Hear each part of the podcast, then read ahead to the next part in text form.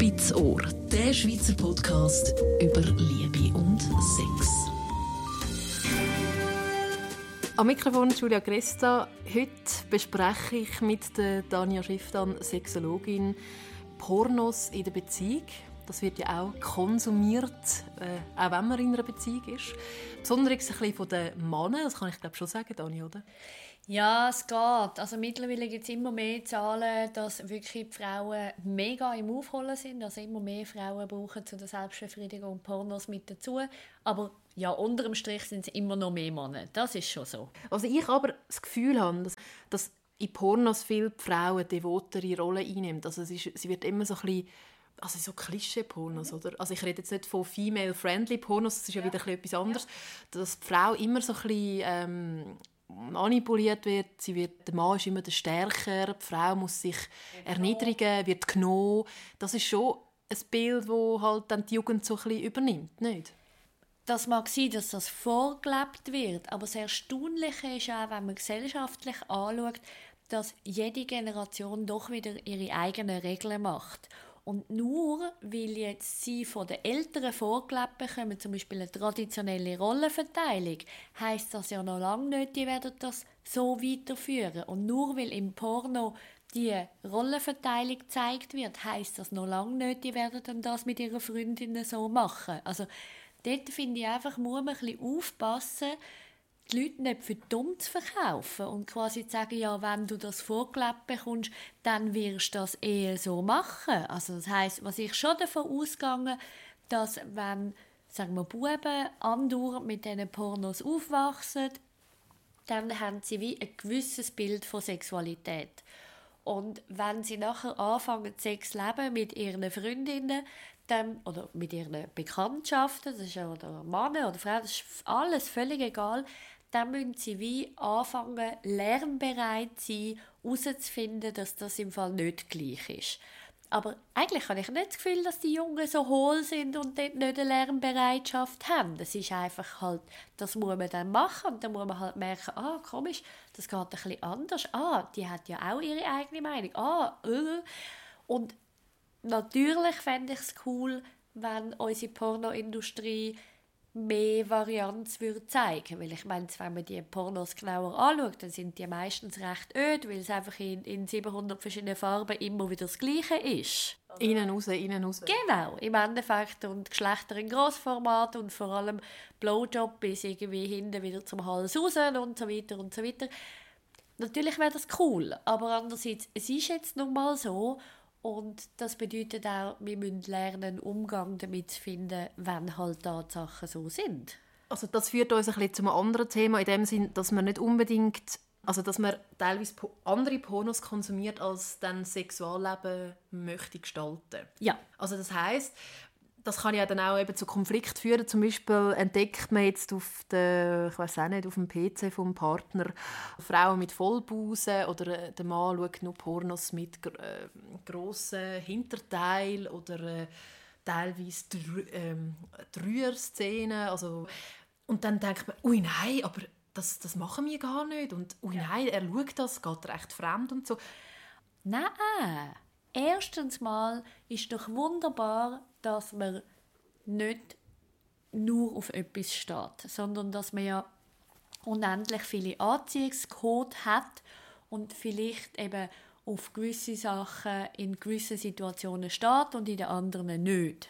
Also das heißt, A, wir haben alle viel, viel, viel mehr Anziehungscode, wie unser Partner hat. Und da ein Teil davon deckt der Porno ab. Das andere ist auch, ganz viel von diesen Pornoaktivitäten, die sind spannend für die Selbstbefriedigung, weil dann kann man sich so wie träumen in eine Welt, die nicht real ist. Und wenn man dann die Leute fragt, so, komm jetzt, stellt ihr euch plastisch vor, das wäre jetzt Realität, dann sagen nämlich die allermeisten, nein, also ein Dreier, das wäre, oh nein, das kann ich mir gar nicht vorstellen. Oder es gibt die, die zuerst finden, ja, eh wollte ich einen Dreier, und nachher machen sie das und nachher merken sie irgendwie so, äh, nein, in der Fantasie ist das irgendwie viel attraktiver gewesen, der Realität ist das irgendwie wow, mega kompliziert oder nein, da habe ich es eben doch nicht cool gefunden, dass ein, ein Typ meine Freundin anlangt und so weiter.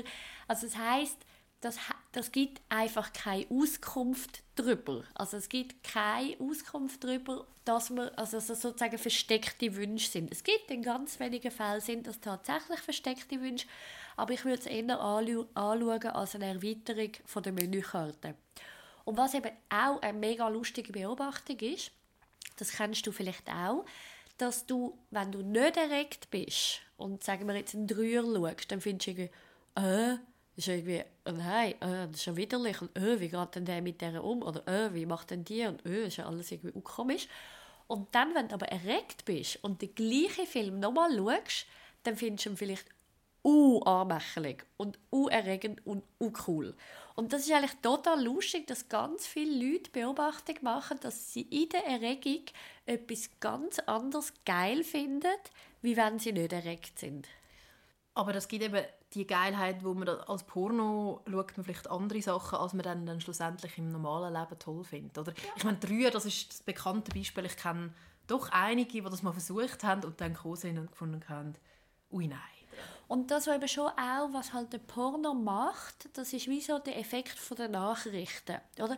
Wenn man Nachrichten schaut, dann ist man ja aufgeregt. Weil, ui, dort passiert das, ui, dort passiert etwas. Man verschrickt und der Körper ist sozusagen in Aufregung.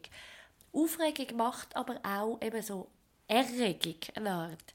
Und das ist der gleiche Effekt wie beim Porno. Oder? Man schaut etwas und ein Teil vom Hirn findet irgendwie, oh, was ist ja das? Und geht es eigentlich noch? Und der andere Teil findet, uh, spannend, oder? Uh, aufregend. Und so der Mix aus, eben die ganze Aufmerksamkeit geht über die Augen und es passiert über die Augen und dann gibt es ein Echo auf dem Körper, wo der Körper irgendwie uh, in Aufregung versetzt, sozusagen. Das macht, dass wir das auch immer wieder konsumieren, weil wir finden, eben, es ist so eine Mischung aus Spannung und Aufregung und so weiter. Also das sieht man auch an dem, dass häufig dann der gleiche Porno nicht 27 Mal geschaut wird, sondern eigentlich immer wieder noch nach einem gewissen spezifischeren Kick gesucht wird. Also Pornografie ist eigentlich mehr eine Ergänzung zum Sexualleben, aber man kann es ja auch ein bisschen als Inspiration nehmen, oder? Ja, man kann schon. Es ist nur halt so, dass mit der Inspiration häufig sind halt Pornos wirklich sehr also die klassischen Gratis-Porno sehr eindimensional. Und häufig finden plus minus die gleichen Stellungen statt, die gleichen Szenarien und so weiter. Also dass man es durchaus mal kann, zum sich so gewisse Sachen anschauen und vielleicht auch mal die Scheuch verlieren von gewissen Sachen. Also sich Rollenspiel anschauen, sich Analsex anschauen etc. Das hilft schon. Aber es ist sicher nicht so, dass es vollständige Menü ist. Also dort sind eben so female-friendly Porno, sind solche, die viel mehr noch mit Emotionen spielen, mit Sinnlichkeit spielen, mit nochmal einer ganz anderen Ebene spielen. Das schauen auch immer wie mehr Männer. Ja, das ist schon so. Aber es ist halt auch so, dass die meisten Leute, die das sagen wir, für die Selbstbefriedigung konsumieren, die äh, konsumieren unter anderem Porno, weil sie auch so quasi pragmatisch schnell funktionieren. Also im Sinne von, die kicken einmal und dann geht es irgendwie zwei, drei, fünf Minuten und dann ist die Sache erledigt. Und die female-friendly Porno, die sind, gehen eben häufig über viel längere Zeit. Das hat viel einen höheren Spannungsbogen aufbauen sozusagen. Und dann sind ganz viele so Männer, die, aber auch zum Teil Frauen, die finden, oh nein, weißt, ich muss jetzt da nicht eine zwei Stunden Aktion daraus machen. Mhm. Also kann man eigentlich Pornografie der Beziehung jetzt auch als, ein bisschen als äh, man kann das nebenbei konsumieren, muss das aber nicht als Konkurrenz sehen? Absolut. Also es ist wie so, das wird im Moment so aufblasen zu etwas, ähm, wo dann eben teilweise die Frauen, aber auch schon die Männer wie sagen, hey, das hat mit Betrug zu tun und so weiter. Das ist völliger Quatsch.